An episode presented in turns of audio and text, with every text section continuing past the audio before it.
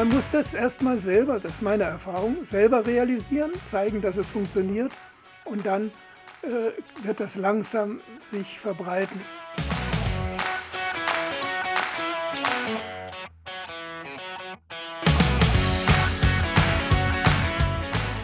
Hallo und herzlich willkommen zu einer Folge Unter dem Pflaster der Strand, ein studentischer Podcast des Fachgebiets Bauwirtschaft am Fachbereich Architektur, Stadt- und Landschaftsplanung der Uni Kassel. Es begrüßen euch Jurina Luca und Ansgar Köhler.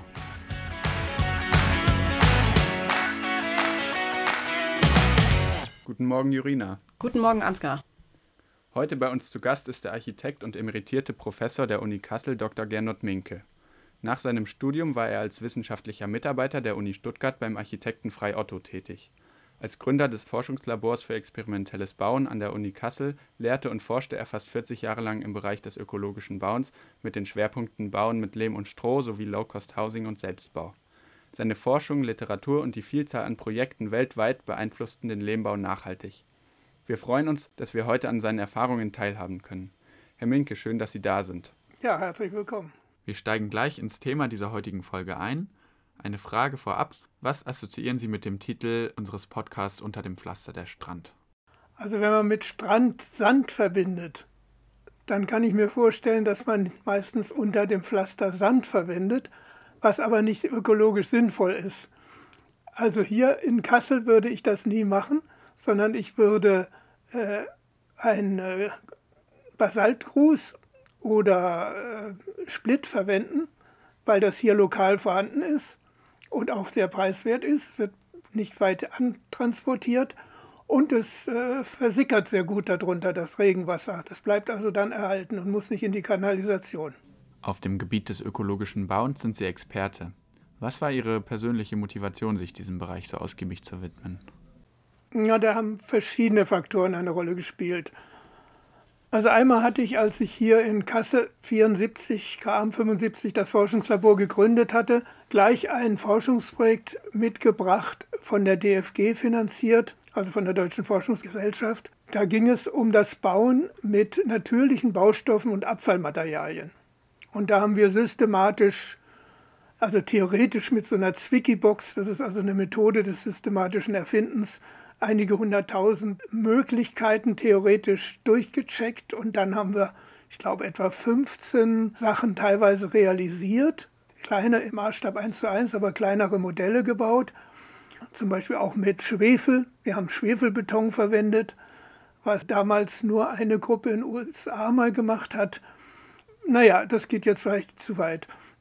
Der zweite Aspekt war, dann in den 70er Jahren hatte ich ein Forschungsfreisemester, also ein Sabbatical, und war in den USA, bin ich rumgereist zu verschiedensten Universitäten, um zu sehen, was dort geforscht wird auf dem Gebiet des experimentellen Bauens, so hieß das damals. Der Begriff ökologisches Bauen wurde meiner Ansicht nach erst später geprägt. Ja, und dann hatte ich auch noch einen Monat Zeit und bin dann nach Guatemala gegangen. Das war persönlich, weil mein Vater in Guatemala geboren ist und habe dort eine Gruppe mit angepasster Technologie gefunden und mit denen halt äh, sehr viel ausgetauscht über Möglichkeiten, wie man alternativ bauen kann. Und dann auch in Kassel dieses Forschungsprojekt durchgeführt mit Lehm und mit äh, Sandsäcken. Also kann man sagen, der Fokus lag für Sie immer sehr auf dem Material? Ja, ja. Und dann kam mir dazu die Veröffentlichung von Krusche und Co. 82, ökologisches Bauen. Das war ja das erste Mal, dass dieses eigentlich der Begriff so publiziert wurde. Das hat mich sehr fasziniert. Und ja, dann auch natürlich etwas die Tätigkeit als Assistent von Frei Otto, der ja auch das verwendete natürliche Bauen, ökologisches Bauen, aber die wesentlichen Aspekte, die ich fand, da drin nicht vorhanden waren, wie die Nachhaltigkeit und die Wohngesundheit und so weiter. Also es waren doch verschiedene Anregungen. Ähm, kommen wir da gleich mal zu einem Beispiel aus Kassel. 1985 wurde die ökologische Siedlung in Kassel fertiggestellt, also eines der ersten Modellprojekte für ökologisches Wohnen, an dem Sie ja maßgeblich beteiligt waren. Ist es Ihnen gelungen, mit diesem Projekt ja, Ideale, die Sie sich selber gesetzt haben, auch umzusetzen? Ja, doch. Ich hatte ja so einen Fragenkatalog oder einen Kriterienkatalog entwickelt mit über 30 Punkten, von denen auch die meisten realisiert wurden hier bei uns. Also was ja ganz neu war, dass zum ersten Mal Gründächer, also Vegetationsdächer, vorgeschrieben waren im Bebauungsplan. Das gab es noch nie vorher. Dass wir zum Beispiel mit der Mülltrennung angefangen haben.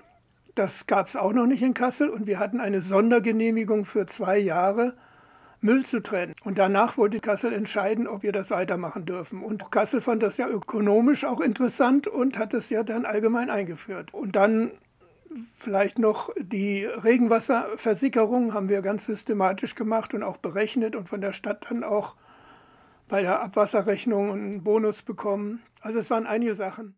Zu dem Thema äh, der Gründächer, da haben Sie ja auch Ihren Beitrag dann zu geleistet, dass das in den Bauplan mit aufgenommen wird.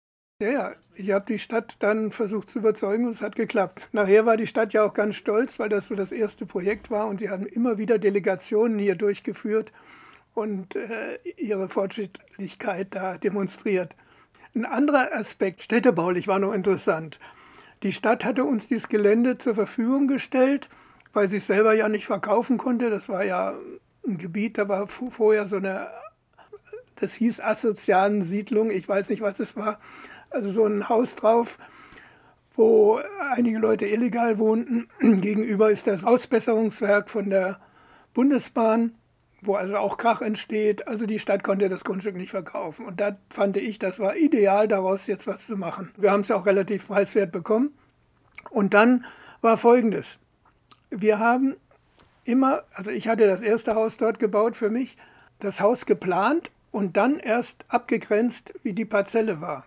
Also das ganze Gelände wurde nicht im Voraus parzelliert.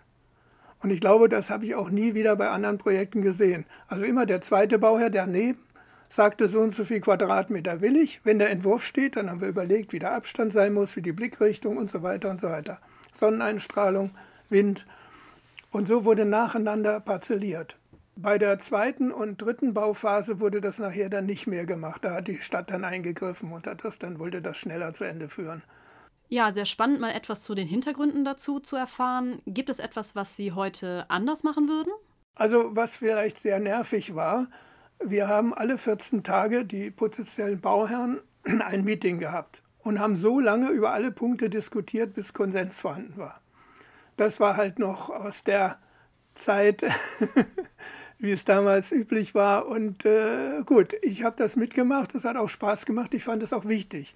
Ich weiß nur, dass die Kollegen, die dann die zweite Phase die Kollegen Hecker, Galun, Schleif dann weitergeführt haben, das nicht mehr durchgeführt haben. Denn das kann sich auch kein Architekt leisten, nicht? diesen Zeitaufwand.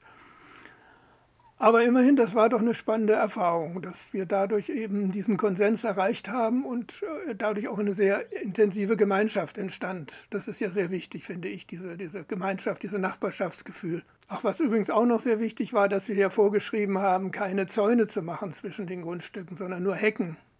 Und es war ja am Anfang auch so, dass die Kinder, damals waren ja noch sehr viele junge Kinder da, immer über die rübergingen und zu den anderen äh, Grundstücken und dann mit denen spielten oder von den Eltern betreut wurden. Also es war eine, eine tolle Gemeinschaft. Sie sprechen jetzt gerade den menschlichen Aspekt an. Also im Prinzip haben Sie ja insgesamt einen sehr ganzheitlichen Ansatz. Und in einem Ihrer Artikel von 1982 haben Sie bereits kritisiert, dass die einzelnen Strömungen, die es halt gibt oder damals schon gab im nachhaltigen und ökologischen Bauen, wie zum Beispiel das energiesparende Bauen, andere wichtige Aspekte ganz außer Acht lassen. Stehen wir da heute jetzt vor den gleichen Problemen oder was hat sich in Bezug auf eine nachhaltige Entwicklung verändert? Ja, also neben dem energiesparenden Bauen, das fehlte damals, fehlte auch die Nachhaltigkeit als Begriff. Und äh, auch das nutzergerechte Bauen war ein geringer Aspekt. Das Institut für Baubiologie hat das zwar in der Baubiologie-Fortbildung äh, gebracht, das, äh, die Wohngesundheit.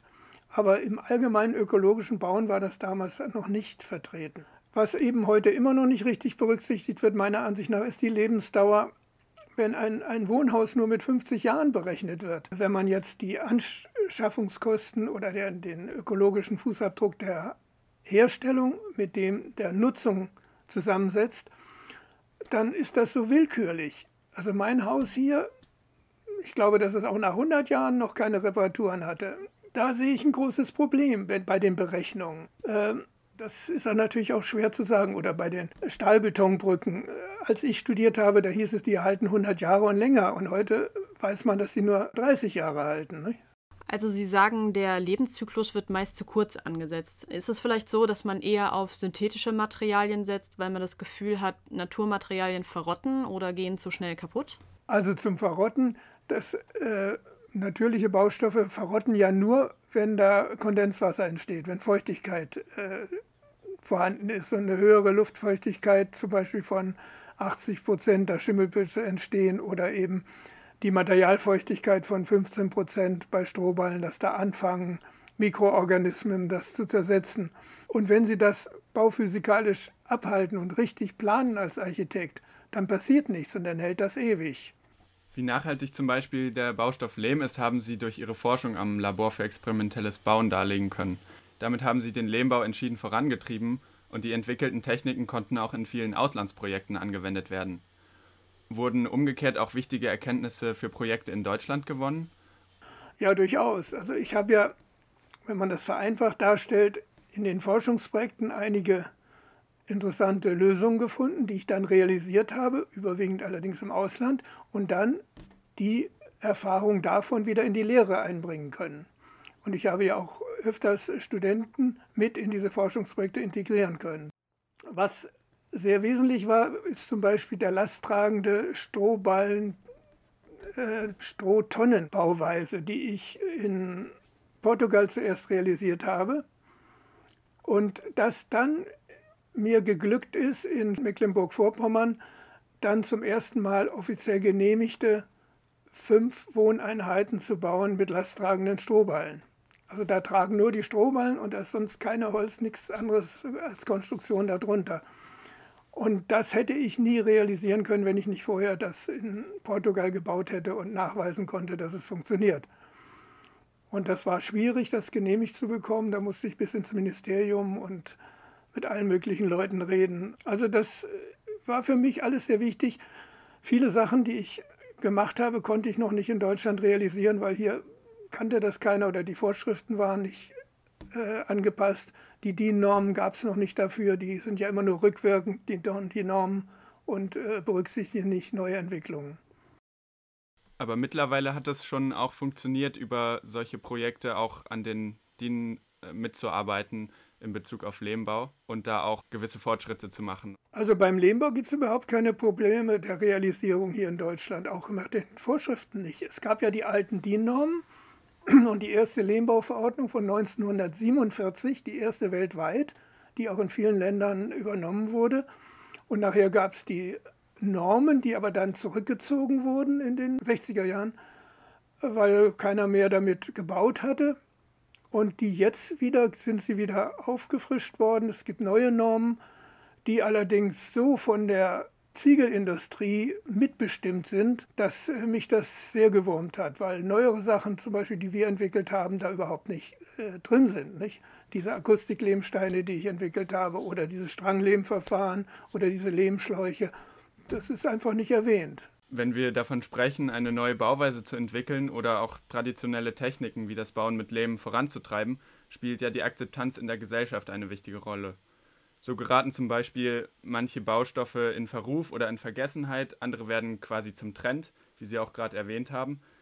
Ähm, ist es dabei nur eine Frage der Wirtschaftlichkeit oder welche Rolle spielt das gesamte Image?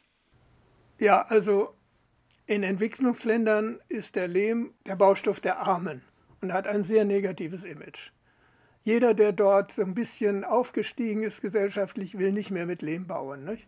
Das ist in allen Ländern in Südamerika und auch Mittelamerika habe ich das erlebt. Das ist kaum wegzukriegen. Das ist nur dann wegzukriegen. Ich habe das in Guatemala erlebt. Da hatte ich ja auch ein Forschungsprojekt.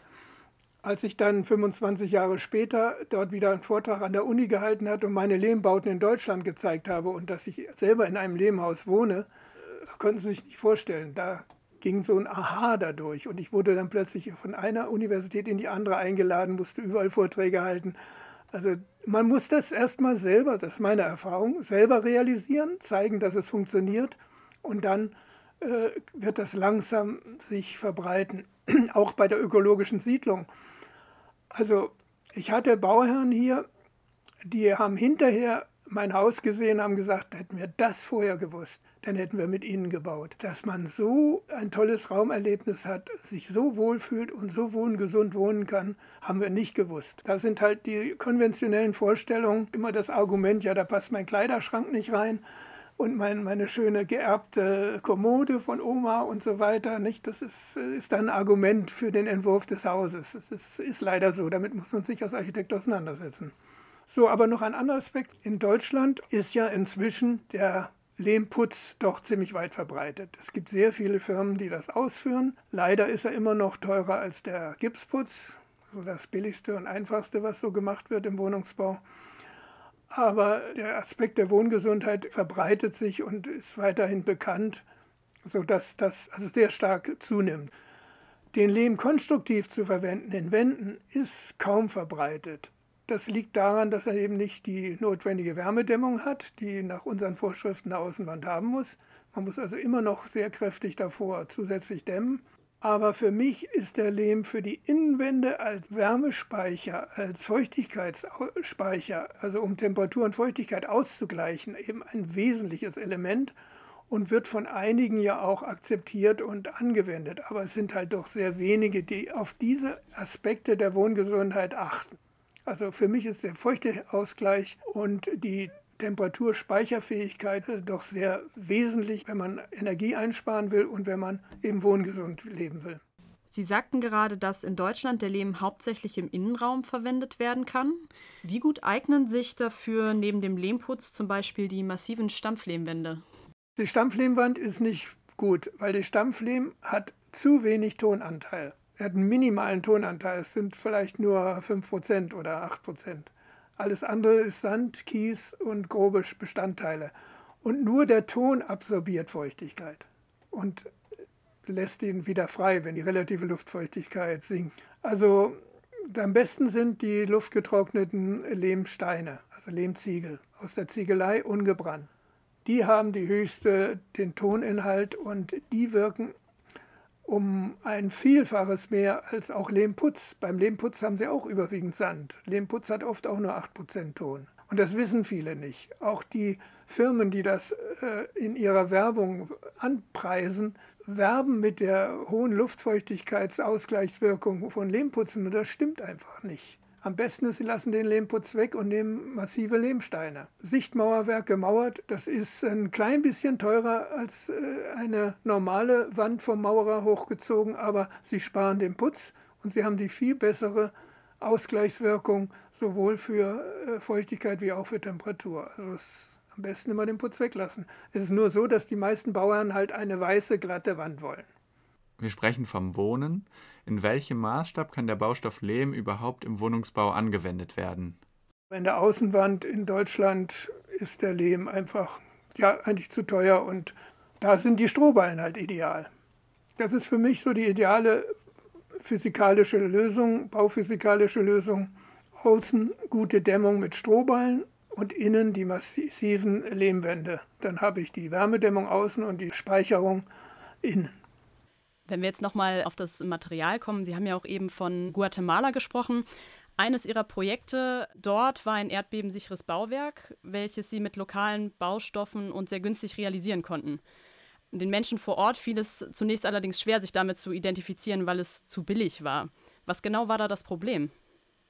Also einmal sind natürlich eine Menge Lehmbauten eingestürzt, aber das lag nicht am Baustoff Lehm, sondern an der falschen Konstruktion dass der Sockel nicht richtig war oder es fehlte ein Ringanker oben oder die Wände waren zu lang und zu dünn und die Proportionen stimmten nicht. Also alles so Grundlagen, wir haben die ja veröffentlicht alle. Ich habe die ja in drei verschiedenen Forschungsprojekten haben wir die zusammengestellt, die Aspekte, die berücksichtigt werden müssen. Das war halt unbekannt und deswegen hat jeder das auf den Lehm geschoben. Aber auch im Iran bei dem großen Erdbeben in Bam war das so. Und das, jeder sagte, aha, Lehm funktioniert nicht. Dabei war ich war selber dort. Einige der Gewölbe aus Lehm sind nämlich stehen geblieben, während die Stahlbauten und Betonbauten zusammengestürzt sind. Es liegt also an der Bauweise und nicht am Material. Also wenn das Material eigentlich so viele Vorteile hat und sogar auf der ganzen Welt vorhanden ist, Was macht das Bauen mit Lehm so teuer? Ist das der Arbeitsaufwand? Lehm ist überall anders, wo sie auch hinkommen. Und das ist das große Problem. Früher war es so, dass der Handwerker seinen Lehm kannte, den hat er nämlich vor Ort aus der Erde geholt und wusste, wie er den anmischen musste und damit bauen musste. Und heute greifen die Handwerker lieber zu Fertigprodukten, die dann, ich will jetzt keine Firmen nennen, aber von weit herkommen und relativ teuer sind und äh, für den Handwerker natürlich den Vorteil haben, dass sie immer gleich sind. Da muss ich nicht äh, vorher testen, wie das Mischungsverhältnis ist. Aber für die Praxis, das stört mich, ist es eben eigentlich sehr teuer und deswegen werden viele Bauherren davon abgehalten. Ich habe ja hier bei meinem äh, ersten Haus äh, einen Bagger in der Nähe mal für 15 Minuten herkommen lassen und der hat dann die etwa 12 Kubikmeter Lehm aus meinem Grundstück rausgeholt und damit habe ich sämtliche Innenwände von dem ersten Haus gebaut.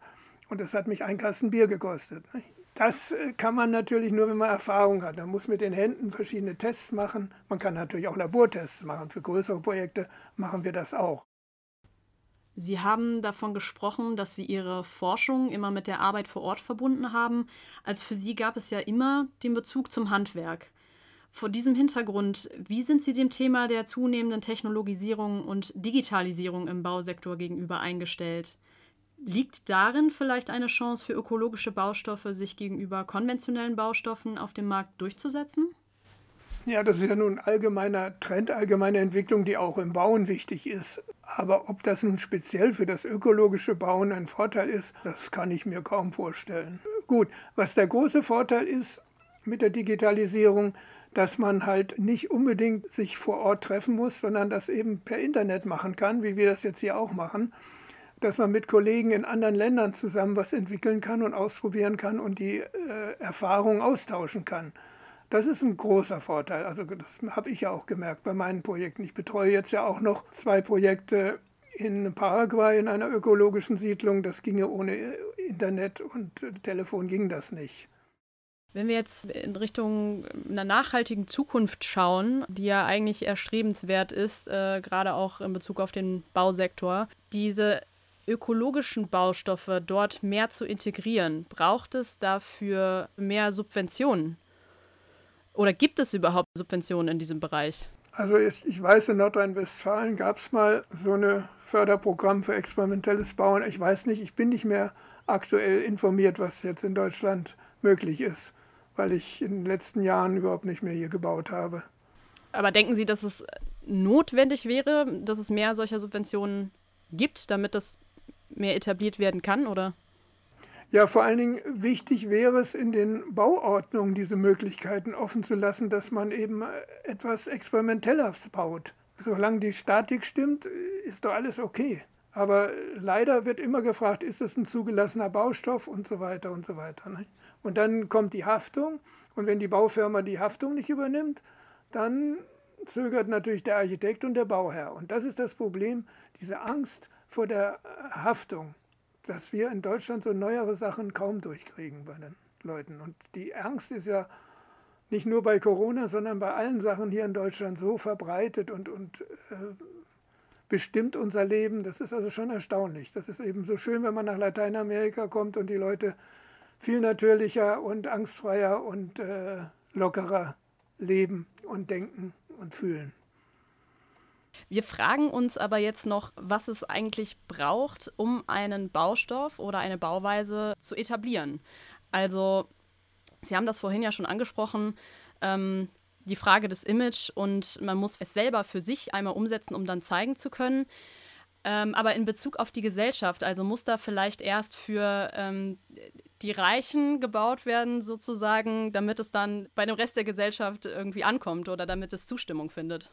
Ja, das habe ich in Guatemala erlebt. Also da ist es unbedingt wichtig, äh, dass man erst für einen Politiker oder eine Filmdiva baut und oder für eine exponierte Persönlichkeit und dann kommt es. Das ist wirklich äh, ganz entscheidend. Aber ich glaube, in Deutschland ist das nicht ganz so schlimm. Da ist der Einfluss, glaube ich, nicht so groß. Also ich würde mich nicht darum kümmern, was irgendein anderer, auch wenn er noch so berühmt ist, jetzt verwendet, um das nachzumachen. Äh, das ist, glaube ich, eine andere Mentalität bei uns.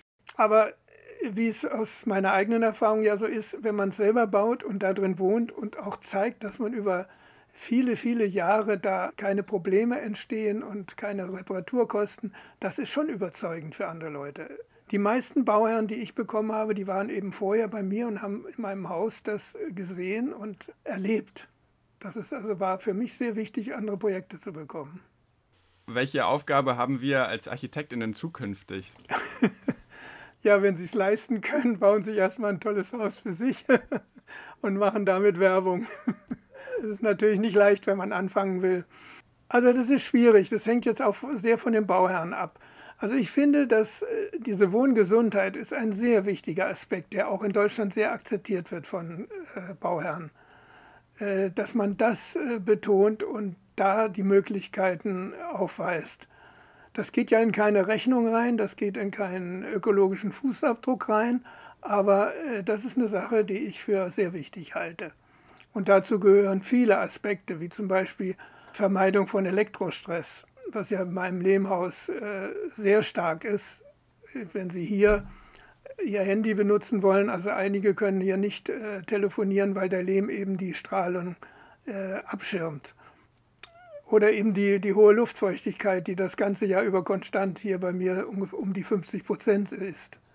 Das ist äh, für die Atemwege, für Erkältungskrankheiten also ein sehr wesentlicher Aspekt. Das geht aber in das ökologische und nachhaltige Bauen nicht ein, diese Aspekte. Ja, das ist auf jeden Fall spannend und ich kann mir vorstellen, dass solche Aspekte einfach äh, wirklich gut nachvollziehbar sind, wenn man es selber erlebt. Und da in diesem Hinblick ist ja auch der praktische Anteil im Studium sehr wichtig. Das haben Sie ja Ihrer Zeit auch schon etabliert. Ähm, manchmal geht es vielleicht auch wieder ein bisschen verloren. Sollte es insgesamt höher sein, dieser praktische Anteil, konkret mit den Studierenden zu arbeiten und Sachen auszuprobieren? Ja, unbedingt. Also als ich hier nach Kassel kam, da hatte ich meine Erfahrung von dem Institut für Umweltplanung in Ulm, wo wir ein Projektstudium eingeführt hatten, das war, glaube ich, eines der ersten Projektstudien in Deutschland, hatte ich mit hierher gebracht, dass man jedes Semester ein oder zwei Kompaktwochen macht, in der keine Vorlesungen stattfinden, sondern nur ein Thema eine Woche lang mit einer Studentengruppe bearbeitet wird, von morgens bis abends. Und äh, habe ich dann eben meistens praktische Sachen gemacht. Wir haben Modelle gebaut, wir haben uns mit einem Thema beschäftigt. Oder andere haben eine Exkursion gemacht. Die Städtebauer haben dann meistens eine Exkursion gemacht. Und äh, das war also diese intensive Beschäftigung mit einem Thema, ohne dass man abgelenkt wurde durch äh, andere Vorlesungen. Ich glaube, das ist heute bei dem jetzigen Studien gar nicht mehr möglich. Schöne Exkursionen finden trotzdem noch statt. Da hatten wir auch schon die Möglichkeit, an einigen teilzunehmen. Ja, ähm, ansonsten, wir bedanken uns erstmal für dieses schöne Interview. Und wenn euch diese Folge des Podcasts Unter dem Pflaster der Strand gefallen hat, dann hört euch auch gerne die anderen Folgen an. Dieser Podcast ist ein studentisches Projekt des Fachgebiets Bauwirtschaft an der Universität Kassel unter der Betreuung von Florian Köhl und Christian Burkhardt mit der Unterstützung von Rune Hattig. Diese Folge moderierten Jorina Luca und Ansgar Köhler.